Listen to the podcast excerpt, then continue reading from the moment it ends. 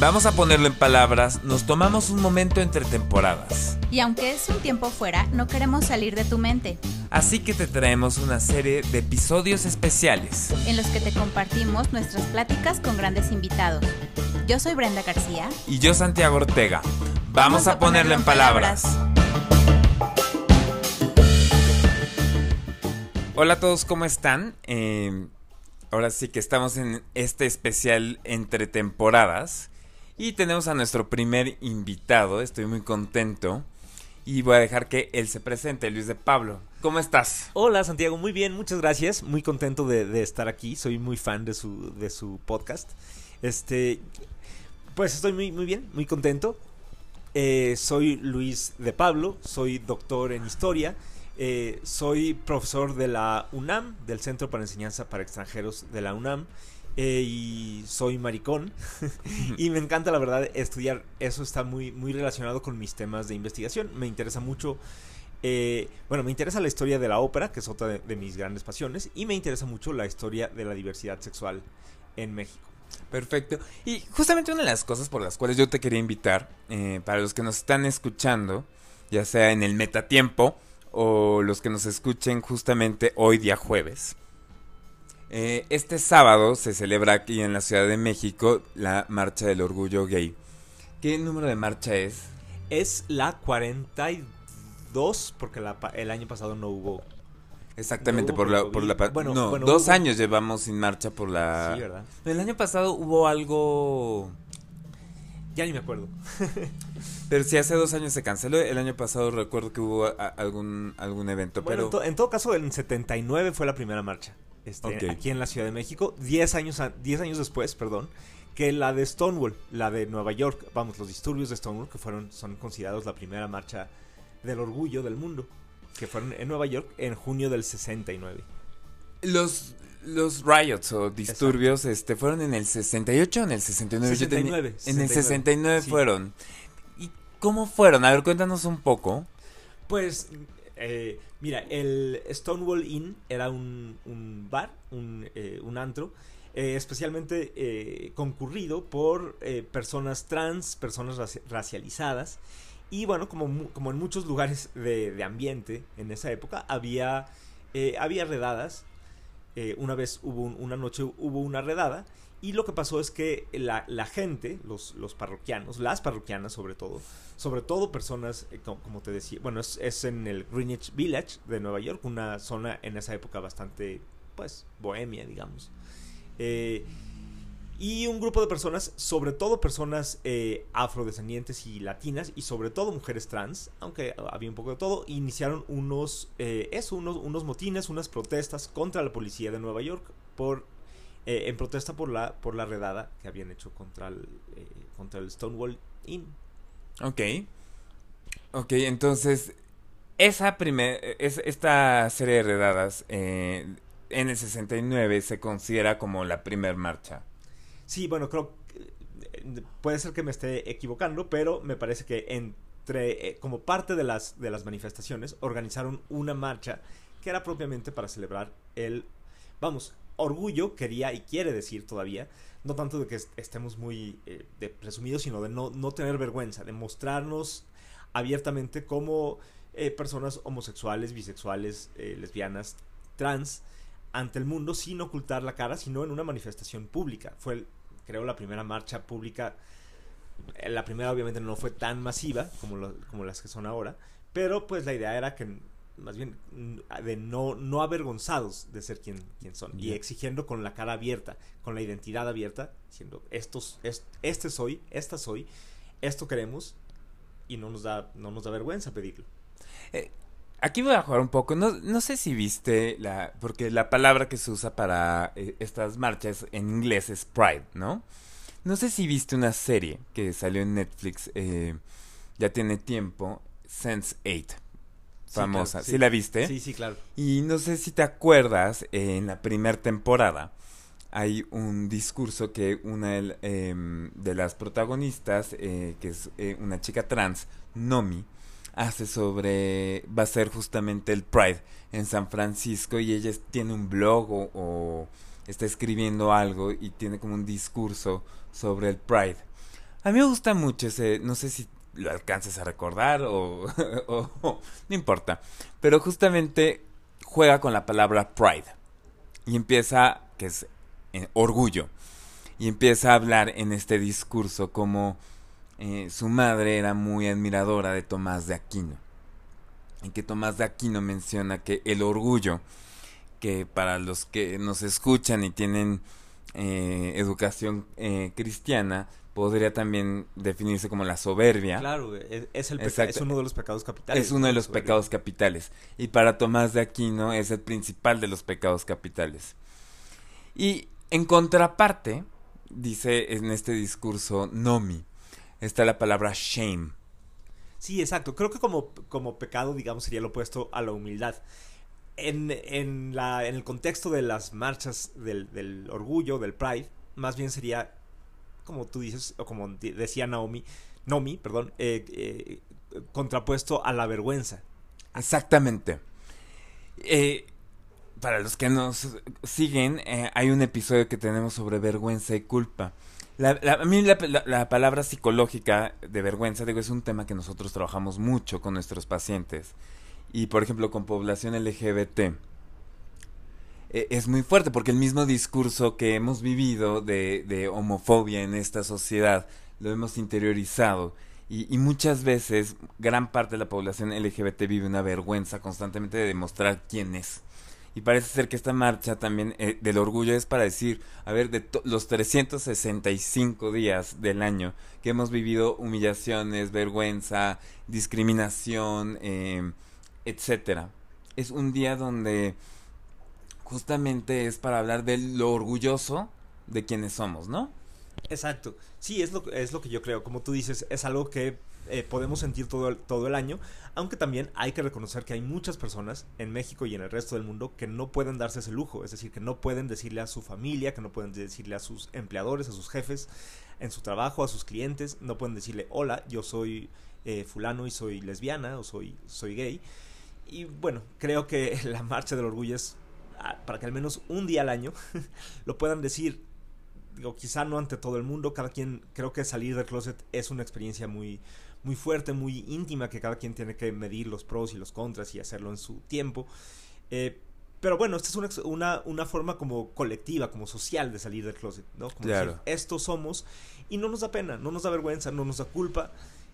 Aquí estamos y estamos dispuestos a dar la cara si hay cámaras ante las cámaras, si hay peatones ante los peatones, si hay policías ante la policía, ante quien sea, para decir, aquí estamos, existimos, estos somos y no nos da vergüenza. Claro. Sacas una palabra que al mismo tiempo, este, Brenda y yo muchas veces lo hemos hablado, así de closet como tal, ojalá no existiera. Pero esta expresión, salir del closet, y te lo pregunto como historiador, ¿sabes desde cuándo se acuña Pues es interesante, sí sé que viene del inglés, este, y out of y- the closet? Out of the Closet, sí. Y eh, bueno, hay un libro muy interesante que se llama Gay New York de George Chauncey que habla sobre Nueva York en las primeras décadas del siglo XX, en los años 10, 20, especialmente en, en Harlem cuando se empezó a construir la subcultura eh, gay. Y ahí, bueno, dice, no estoy seguro qué fue primero, si came out, o sea, salir, porque came out es una, exper- es un- es una expresión que usaban las señoritas de sociedad para presentarse en sociedad, este, como para Ah, el, eh, para el- las debutantes, este- el- ¿Cómo se llama? El que mm, salían de las escaleras. Y Sí, todo exacto. esto. Sí, sí, sí, como una especie de, de quinceañera, de baile de 15 años. Este, pero bueno, era salir. Bueno, esto viene a su vez de las cortes de, en Inglaterra, de presentarse ante la corte, ¿no? Ante la familia real casi. Y bueno, eso se fue, según Chauncey, en una clave de parodia. Lo adaptaron las comunidades gays en Harlem, sobre todo las comunidades negras. Eh, un poco como decir, bueno, aquí te vamos a presentar ante nuestra sociedad. Ante nuestra sociedad, pues, de gays, de lesbianas. Este, a veces con vestidos, a veces, no necesariamente siendo trans. Como una especie de rito también. Con una especie de rito, exacto, como una especie de, de rito de paso, de... Bueno, creo, creo que en muchas religiones hay, hay este momento de cuando alguien ya es adulto y es presentado ante el, pues ante la comunidad, ¿no? Como el bar mitzvah con los judíos. Sí, exacto. Y como que ya también un poco de que ya se puede casar, que ya, ya se puede salir. Esto es salir, o sea, salir del espacio doméstico al espacio público. Y creo que es una buena metáfora porque es de que ya sales de esta parte oculta y ya puedes decirle a tus, bueno, a alguien, depende, también no hay una sola salida del closet, ¿no? Uno puede salir eh, con sus papás, con sus, con sus hermanos, con su, con su comunidad más ampliamente. Eh, o con quien o con quien quiera pero bueno salir de lo, de, lo íntimo de lo privado que es como muchos adolescentes y jóvenes y niños incluso viven su pues sus sus, eh, sus identidades sus preferencias sus orientaciones distintas en el secreto de sus recámaras no y bueno decirle a alguien más creo que es una experiencia muy importante personal, bueno, ustedes sabrán psicológicamente, pero eh, socialmente es muy importante. Porque a la, vez no solo le sirve a la persona que sale, sino le sirve a los demás saber que no, está, que no estamos solos, ¿no? que no estamos solas, que hay más personas como nosotras, como nosotros, eh, ahí afuera, alrededor. Claro. Y eso es lo que va a crear una comunidad, creo. ¿Cómo fue contigo? Ah, qué, qué, buena pregunta. Este, pues yo eh, creo que yo desde muy, muy chiquito sabía que era algo diferente en mí, no tanto en tema de sexualidad, más bien yo diría de género. Yo era un niñito muy, muy femenino, muy afeminado, diría yo. Me llevaba mucho, me entendía mucho mejor a, las mujeres de mi familia. No quiero decir que fuera un, niño, una, una, niña trans, eh, creo que no, no era el caso, pero eh, pues digamos que estaba en el espectro. Yo, bueno, yo considero que no son, no creo mucho en esas, en ese binarismo sexual tan, tan rígido, pero bueno, en mi caso particular creo que estaba ahí, por ahí, en medio. este, pero ya eh, siendo adolescente empezaba a preguntarme, ¿esto qué querrá decir? ¿Querrá decir que soy, que soy maricón, que soy gay? Este, era una palabra muy fuerte es, supongo, eh, es el, insulto más fuerte, yo creo, en las secundarias, en las preparatorias. Maricón. maricón, que es el Sí, de hecho, le escucho y hace. Claro, ¿no? Hace ruido, ¿no? que eres, tonto, pues mm, no te hace llorar, ¿no? En cambio, si te dicen maricón, sobre todo si te lo dicen mucho, si te lo dicen en serio. Y de hecho, tú la usas para presentarte, te adueñas de esa palabra. Pues y eso habla de un trabajo tuyo de resignificación de lo que a lo mejor escuchaste como insulto. Exacto, porque es la palabra que yo más usa, con la que crecí, la que usaba en mi familia. A veces no, no con no, no con intención de, ofender o insultar a nadie, pero sí con una carga fuerte. Eh, nada más tratemos de acordarnos, digo también del público joven que nos escucha, los periódicos en los noventas con el tema del VIH enfermedad de maricones. O sea, eso decían los títulos. O sea, y era una palabra que si nosotros nos ponemos a acordar en comidas familiares salía muchísimo. Muchísimo. en chistes, en, burlas. En la televisión. En la televisión. Sí, sí, sí. Palabras muy comunes. Y otras más fuertes. ¿no? Como claro. joto, puto. Este, por eso a mí sí, yo sí creo que está muy fuerte que se use como estudio, como insulto, perdón, en los estadios de fútbol. Eh, claro. Sí, sí creo que es algo bastante fuerte, sobre todo para los jóvenes que están todavía dudando y teniendo miedo de saber si salen. Pues que se use como sinónimo de cobarde eh, o de no sé, de, que alguien vale menos, ¿no? Aunque sea el portero de la del equipo contrario, pues estar, usar esa palabra para decir que eso significa que es en alguna manera inferior me parece terrible. Eh, yo particularmente salí del closet, ahora sí, ya cuando entré a la universidad me di cuenta que no solo eh, pues tenía una identidad un poco más femenina, sino que además me gustaban los hombres, me sentía atraído sexualmente por, eh, por varones y ya afortunadamente tuve el, enorme privilegio de tener una familia bastante, bueno, además de muy amorosa, muy progre, ideológicamente, políticamente, así que no tuve mayor problema. Este, también, con, también tenía un grupo de amigos, pues creo, bastante inteligentes, bastante sensibles, que me, me acogieron, me aceptaron bien. Eventualmente conocí a un, grupo de, de, otros, de otros maricones, de otros gays, eh, que me empezaron a llevar a antros, que me empezaron a, ahora sí que a sacar, ¿no? Eh, a lugares, a presentar en esa otra, en esa otra sociedad. Que, bueno, todavía en esa época, a principios del siglo XXI, era eh, una, una sociedad aparte creo que ya cada vez más se están abriendo más la sociedad, estas dos sociedades, digamos, la sociedad buga, la sociedad heterosexual, o la sociedad normal, entre muchas comillas, con la sociedad eh, gay, y además se están encontrando muchas, pues muchas otras identidades intermedias, tanto de género como de sexualidad, de, gustos, de placeres, eh, y bueno, pero hay que reconocer que todavía no estamos del todo ahí. Así no, bueno, ve cómo se pusieron con el beso de Buzz Lightyear, ¿no? Qué fuerte, sí. yo cuando veo esas cosas es cuando más digo, pues es que precisamente por eso necesitamos besos en las películas, necesitamos representación, necesitamos marchas, necesitamos decirles a los niños, a los jóvenes. Y no se trata de, adoctrinar, o bueno, no sé, como lo, según lo que entiendan, vamos, no es una, no es más adoctrinar que enseñar la, doctrina, no sé, la doctrina católica, por ejemplo, este, o la doctrina, o las normas sociales, o, o civismo, pues es decirles, sí es transmitirles una idea, la idea de que todos somos seres humanos, todos valemos, todos somos iguales y, está tenemos la libertad de amar. Y tenemos la libertad de amar, exacto. Y pues bueno, en el caso de esta película ya es el colmo. Si una pareja de madres, eh, bueno, no, la he visto, tengo que decir, pero entiendo que se trata de una pareja de lesbianas casadas, madres de, familia que y que te dan solo un, besito bastante casto, ¿no? bastante poco erótico, este yo creo que es un muy buen mensaje para los niños, de niños y niñas y lo que sea, que pues e, eso existe.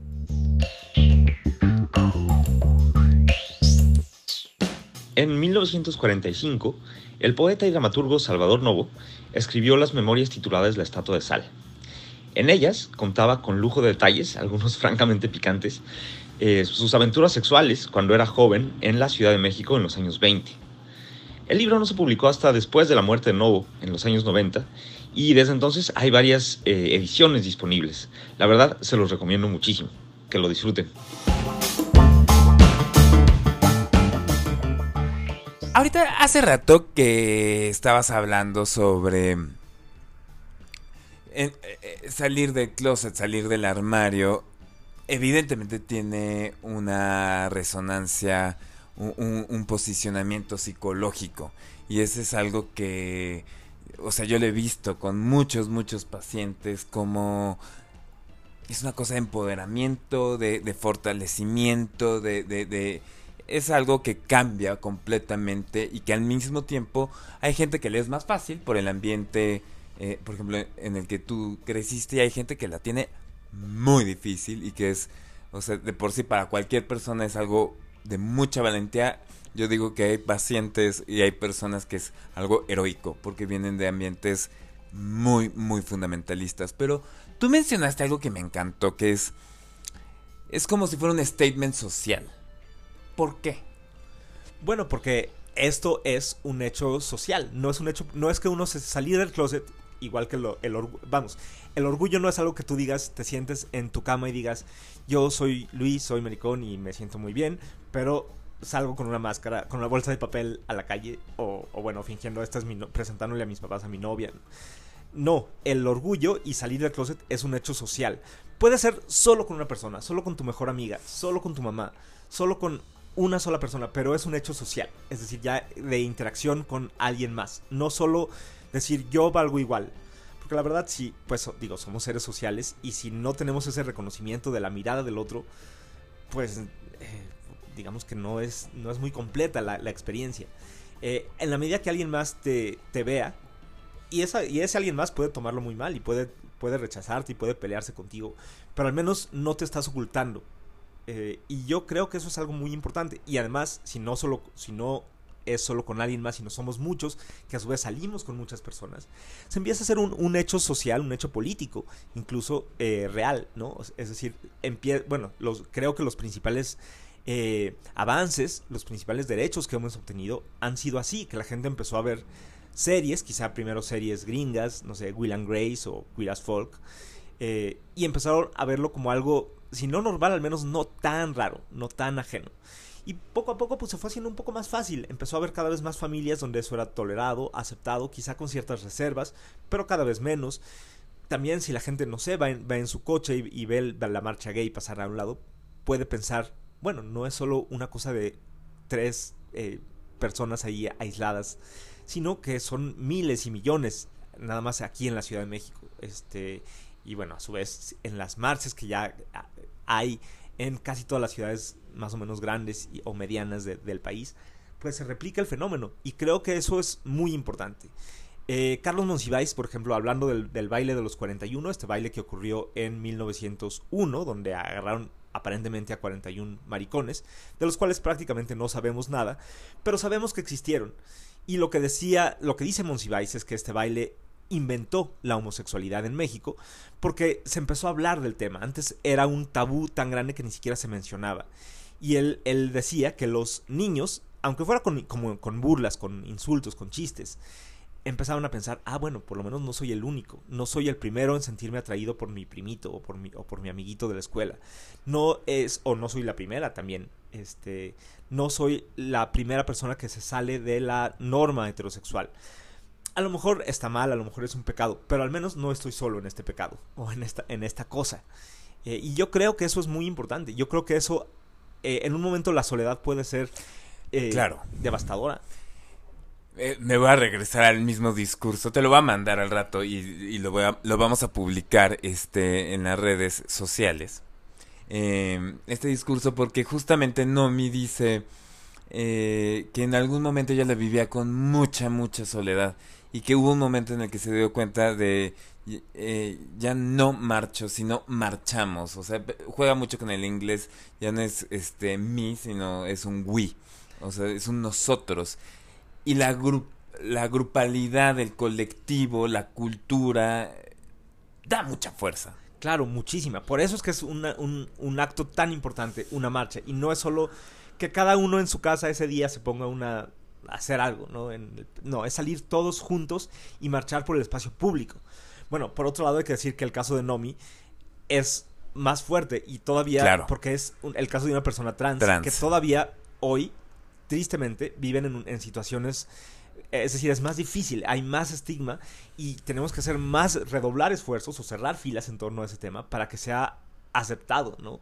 Bueno, creo que en general, ahí, ahí sí, eh, como historiador, puedo decir que ha sido históricamente más condenado en los hombres el afeminamiento, es decir, tener comportamientos femeninos o femeniles, eh, que la preferencia sexual. Porque eso se entiende todavía, bueno, si te acuestas con otro hombre, pero si lo haces en la intimidad de una recámara, pues no pasa nada.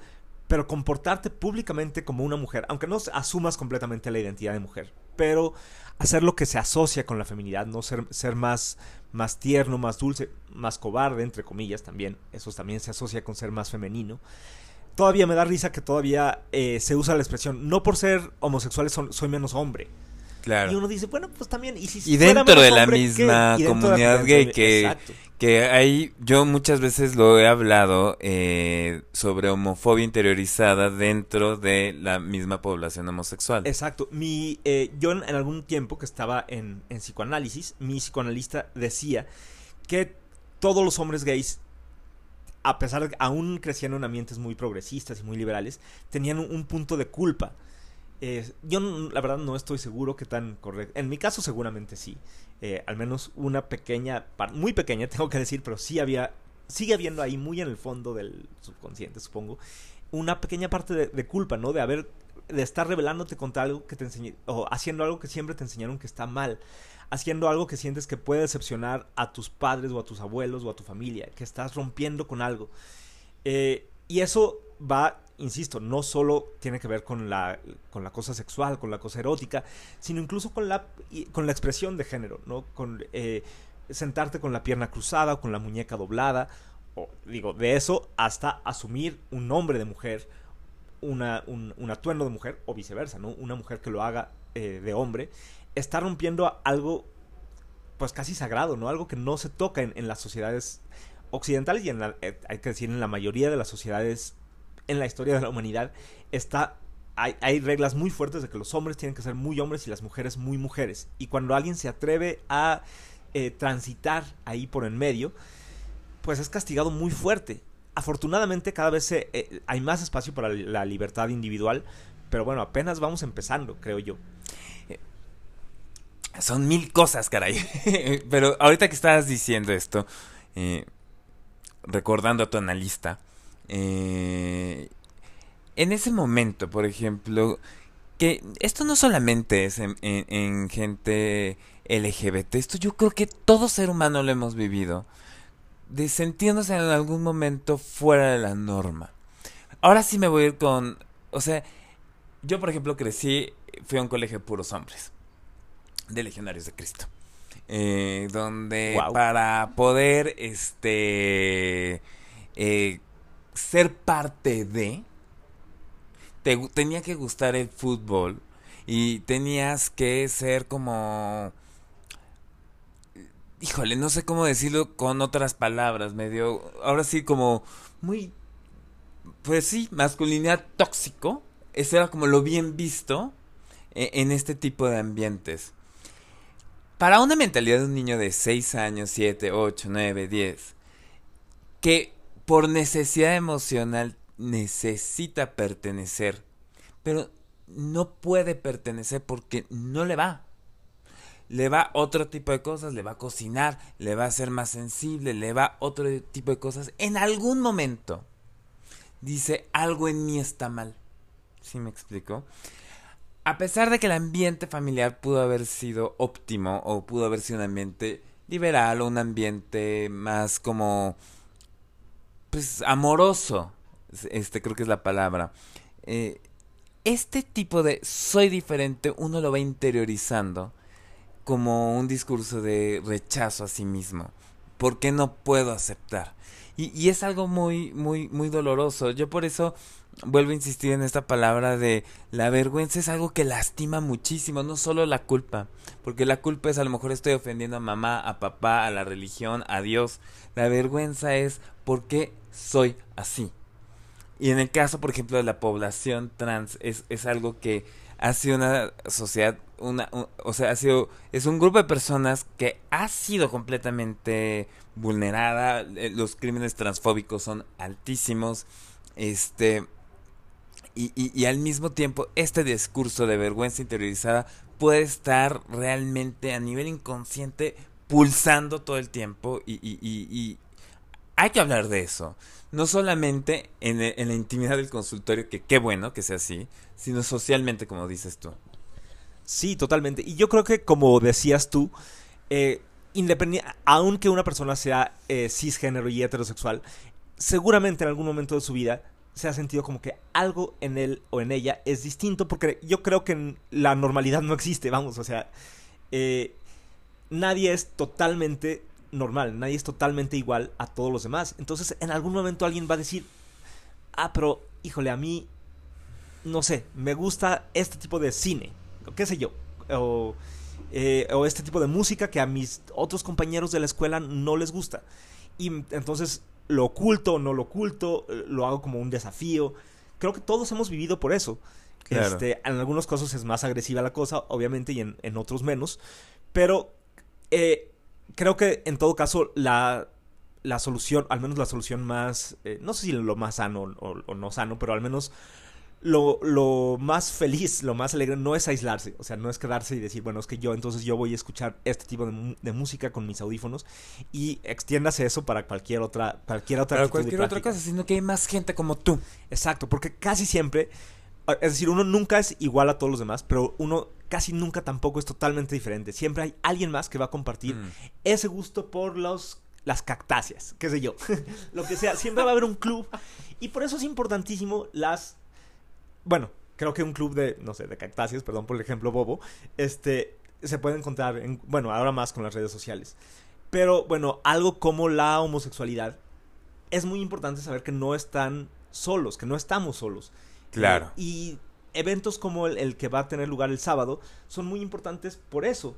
Y para, en todo caso, si hay que defenderse contra la arbitrariedad policíaca o contra los crímenes de odio, pues ese es el momento de saber que no es solo una lucha individual, sino una lucha de una parte importante de la población, eh, como lo son, no sé, los indígenas, eh, los afrodescendientes, eh, sí, la, la, población trans, la, la población... Las minorías. Cualquier minoría, que al, al, final, sobre todo si se suman, acaban no siendo para nada minorías. Claro. Casi todos somos minoría en algún sentido. Es que eso justamente, porque aquí tiene que ver mucho para los que nos están escuchando y llevan rato escuchándonos, algo que nos une mucho a Brenda y a mí, que es eh, lo rico y la belleza de la diversidad, de lo diferente.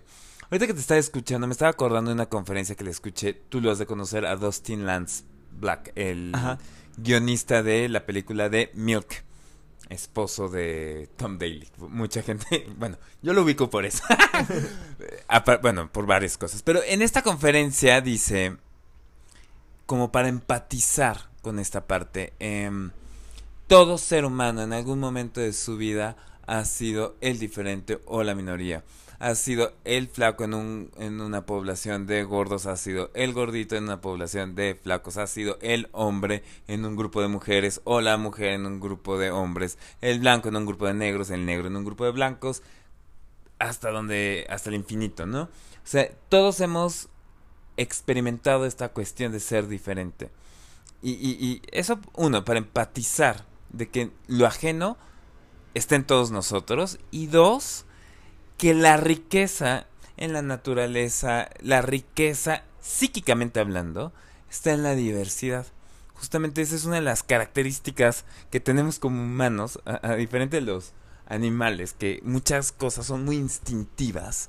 El castor hace presas, este, siempre van a ser presas como son eh, el ser humano, todo, todo, todo, todo, todo va a estar impresa, todo acto humano, nuestra diversidad. Y es como enriquecer eso. El 9 de abril de 1935, en Carta a la madre de un joven homosexual, Sigmund Freud escribió, La homosexualidad ciertamente no es una ventaja, pero no es nada de qué avergonzarse, no es un vicio, no es degradación, no puede ser clasificada como enfermedad. La consideramos una variación de la función sexual. Muchos individuos altamente respetables de tiempos antiguos y modernos han sido homosexuales, incluyendo muchos de los hombres más grandes, Platón, Miguel Ángel, Leonardo da Vinci, etc. Es una tremenda injusticia el perseguir la homosexualidad como un crimen, y una crueldad también. Interesante, ¿no? Feliz mes del orgullo. Y ya, preparándonos para este sábado. Eh, muchos de ustedes a lo mejor van a ir a su primer marcha. La primera marcha siempre es algo que se uno se acuerda y, y, y, y mueve mucho internamente.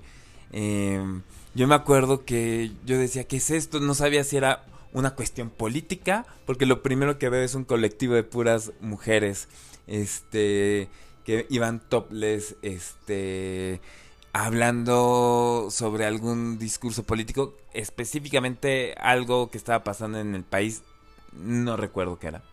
Eh, y de repente gente tomando en la calle, echando fiesta, yo decía, ¿qué es? Y, recuerdo como muchas cosas, pero cada vez que pienso en la primer marcha es como un recuerdo muy alegre, que la pasé muy bien. Me movió, fue algo que en, análisis me acuerdo que hablé varias veces, este, como para poderlo integrar. Y, y, para los que han ido como y con muchos amigos, este, como que todo el mundo la recuerda. No sé si tú nos quieras compartir un poco, Luis. Sí, claro, pues para todos es una experiencia inolvidable y por supuesto que yo no soy la excepción. Este, y sí, he oído muchas experiencias de gente que, que, se decepciona, ya sea porque la encuentran demasiado política o demasiado poco política. Y unos que dicen, pero ¿eso qué es? Eso es un carnaval. Y sí, sí es un carnaval, pero también es muy política. Es decir, justo eh, salir desnudo o vestido con unas alas de mariposa o mujeres eh, topless exigiendo, no sé, anarco, lesbo, anarquistas. Eh, la suma de todas esas cosas a mí es lo que me parece muy, muy rico. Eh, bueno, ya en muchas ciudades del mundo, en San Francisco justamente, el, el Pride es un, es un desfile muy bien organizado, ya con muy poca en la que participan grandes empresas, ¿no? Está Amazon y Uber y muchas otras más. Absolute es la que siempre había estado, ¿no? Absolute desde, más, desde hace años, pero cada vez son más las empresas, ya más bien ya todas las empresas. Ahorita todas las empresas es una cantidad, ¿no? Sí, y bueno, a mí la verdad no me encanta. Bueno, yo mis primeras marchas, yo había ido antes a marchas eh, pues políticas, ¿no? A protestar contra la guerra en Irak o ya no recuerdo con qué temas, pero me gustaban mucho ese tipo de marchas y esa era la parte que me, que me atraía más. Pero tengo que decir que la otra parte, la, parte carnavalesca, la parte festiva, también es muy bonita y también es muy política. Es decir, también es decir, aquí estamos y no nos da vergüenza ser quien somos. Y tenemos orgullo, tenemos pride, estamos afuera. Y queremos que nos vean los demás, vestidos de, mariposa, disfrazados de Frida Kahlo, de monja o de lo que sea. soy yo, soy diferente y no me da vergüenza. Quiero que me vean todo el mundo y quiero que me vean pasándomela bien, tomando en la calle si quiero tomar, este, desnudo si quiero estar desnudo. Es parte de lo... Y bueno, quizá haya gente que, que le moleste o que no le guste, pues allá ellos. No sé, si, si les molesta, pues no se desnuden. No se pongan glitter. Eh, si quieren marchar y, exigir una causa muy concreta, no, no sé, alguna ley o alguna cosa, pues hagan su pancarta, encontrar un espacio también para eso. Y también nosotros los invitamos a cuestionarse por qué te molesta. O sea, porque lo que te choca en algo te checa y, y, y esto va no solamente como, o sea, repito, no solamente para la población heterobuga que dice, ay, ¿por qué tienen que manifestarse así? No han pensado en los niños, casi casi, sino también en la población gay. Eh, que muchas veces dice, pero es que ¿por qué tienen que salir así? Más bien, vamos a cuestionar ahora sí todos estos esquemas mentales que traemos, ¿no? ¿Por qué nos molesta? ¿Por qué, ¿Por qué te angustia lo femenino, por decir algo? ¿O por qué te angustia que otra persona sea tenga una parte como más flamboyant, por decirlo, eh, eh, eh, este... ¿Qué se te está moviendo a ti que no estás pudiendo aceptar y estás criticando al otro, no? Claro, eso, eso está interesantísimo. Y creo que una marcha es una muy, buen, una muy buena ocasión para cuestionarte estas cosas, ¿no? Para ver, a ver, esto me gusta, esto está padre, esto ya me ofende un poco y bueno, y eso ya lo puedes trabajar en análisis o donde sea. ¿Por qué te ofende? ¿Por qué te, por qué te da miedo? Claro, a todos nos daba miedo, a todos nos da miedo algo en algún momento y sí, casi siempre por algo nos da miedo, ¿no? Es interesante entender por qué. Tocas el miedo, que además es uno de nuestros este, temas eh, del día a día. Eh, y no sé, o sea, como... Ahora sí, llevándote más al diván, Luis. Comparte, o sea, no sé, estas cosas, yo muchas veces le digo a los pacientes que, no sé si te acuerdas cuando éramos, o sea, cuando uno es chico y, y, a mí me daba muchas veces miedo que se viera un monstruo por una sombra en la pared, ¿no? Y, y recuerdo que me angustiaba muchísimo y ya cuando prendes la luz te das cuenta que era un suéter que por el juego de sombras se proyecta como un gran monstruo. Y creo que en el tema de diversidad sexual todos hemos experimentado que a veces esos miedos uno los vive más grande de lo que realmente son.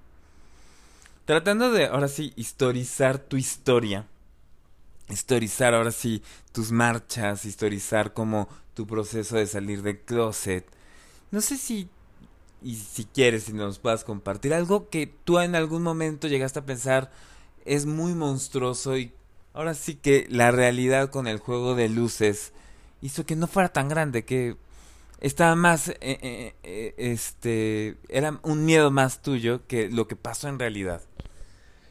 Híjole, qué fuerte. perdón, perdón. No, no, no, está bien, porque eh, yo tengo que decir, así como antes dije que soy historiador y que soy maricón, también tengo que decir que soy una persona muy, pero muy, muy miedosa. Desde chiquito. Me daba pánico, muchísimas cosas. Me daba terror ir a, ir a la escuela. Vomitaba yo. Vomitaba eh, los primeros días de clases. Y los primeros días quiero decir meses. este, y luego me seguía dando muchísimo miedo muchas cosas. Pero y sí, efectivamente, me daba mucho miedo después pensar que podía yo ser maricón o homosexual o, me daba mucho y además pensar que eso me hacía cobarde y que de algún modo me hacía más niñita, pues me da más miedo todo, ¿no? Comprobaba que justamente tenía razón en tener miedo. No le tenía miedo al miedo mismo. este, y le sigo teniendo miedo al, al, al, y le sigo teniendo miedo a muchísimas cosas. Pero efectivamente, como, como prender la luz es una bonita figura porque conociendo más gente, no sé, por ejemplo, el tema de las drogas, me daba muchísimo miedo. A mí desde, chiquito me enseñaron que las drogas destruían y eran peligrosísimas.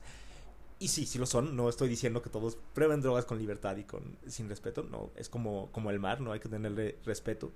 Pero también hay que conocerlas un poco más, no necesariamente experimentar uno mismo, sino ver a la gente que las experimenta, antes de juzgar, no solo con ese tema, sino con cualquier otro este, ver a tu alrededor qué, es la pasar, qué está pasando, tratar de entender tratar de saber, digo, eso no significa no correr riesgos, ¿no? Es más bien al contrario, no reconocer los riesgos y no saber cuáles uno está dispuesto a correr y cuáles no. Pero sí creo que con la experiencia, no es que se me haya quitado el miedo, porque no, pero he aprendido a decir, bueno, este miedo lo tengo que superar. Y la mejor manera de superarlo, en mi experiencia al menos, es conociendo, ¿no? O sea, viendo, a ver, en este bar, que, en ese tipo de antro que me da mucho miedo, ¿no? Es un antro leather, por ejemplo. Y, ay, no, qué miedo. Pues vas, total, lo peor que puede pasar es que no te guste y no regresas más. Y tienes una noche no tan divertida como otra, cosa y no pasa nada. Este, creo que en general conocer, conocer gente distinta, conocer actitudes distintas, es un gran antídoto contra el miedo. Y de verdad lo digo con mucho, muy desde lo profundo porque yo, insisto, eh, en mi vida creo que el miedo es la el impulso que más me ha movido. Todavía hay muchas cosas que me dan muchísimo miedo y que no sé cómo manejar. La violencia, por ejemplo, me da verdadero pánico. La confrontación casi de cualquier tipo me da horror. Yo cedo ante cualquier cosa para evitar un pleito, por ejemplo. Este, y eso lo considero un defecto bastante grave de, mi parte, que tengo que trabajar, bueno, que trato de trabajar eh, cotidianamente. Este, pero bueno, yo invitaría a los demás a ver qué es lo que les da miedo y por lo pronto acercarse, quizá con prudencia, no digo que se lancen así a hacer locuras, pero pues a, ver de qué se trata, eh, acercarse un poquito eh, y lo más probable es que sea un poco como eso de, de, prender la luz, ¿no? Como que ver que la, ese monstruo en realidad no es más que la sombra de un suéter. Claro. Este... y te lo voy a preguntar, ¿me permites hacerte una interpretación? Ay, este, digo, siempre digo, me permites porque además, pues no estás en terapia, entonces, o sea, y nosotros siempre hemos dicho que una interpretación fuera de terapia es agresiva, entonces, ¿me permites tener una pequeña interpretación? Sí, claro. Yo creo que, ahorita que tú decías que eres muy, muy miedoso, te voy a dar, creo que escuché un miedo que tú tienes, que a lo mejor no has escuchado. Eh, yo llevo platicando contigo y te presentas en un podcast como este como maricón pero al mismo tiempo eh, lo dices con toda la fuerza del mundo eh, estoy escuchando a un doctor en historia que no solamente eh, domina el tema sino lo, lo, está transmitiendo de la manera más em, desde sí desde su propia experiencia yo creo que a lo mejor desde chico también lo que tenías miedo y a lo mejor a lo que llegas a tener miedo es a tu propia fortaleza. O sea, es una, un miedo que a lo mejor esa fortaleza se expresa en sensibilidad, esa fortaleza se expresa en la manera en que puedes comprender otro tipo de realidades eh, y al mismo tiempo esa fortaleza se expresa en cómo te has ido conociendo y venciendo esos propios miedos. Entonces, esa era mi interpretación, decirte que creo que tienes miedo a lo fuerte que realmente eres. Y por eso a veces te angustia mucho y lo quieres callar. no sé si te hace clic. Pues sí me hace clic, no, sé cómo reaccionar aquí al aire y en vivo. Este, creo que necesitaría más tiempo. Ahorita me, dices de tus honorarios porque creo que voy a necesitar más trabajo. Y, y, y eso también va para mucha la gente que a lo mejor nos está escuchando y que por cualquier circunstancia o gente que ustedes mismos conocen que no ha podido salir del armario. Eh, yo muchas veces he pensado, todo el, ahora sí, dentro de todo el universo, el mundo LGBT, hay algo que siempre, o sea, por eso te decía, la parte de la fortaleza me, me, me llama muchísimo la atención porque hace una población, o sea, es una población constantemente agredida y parecía que por, o sea, entre más pisotees, más fuerte se hace.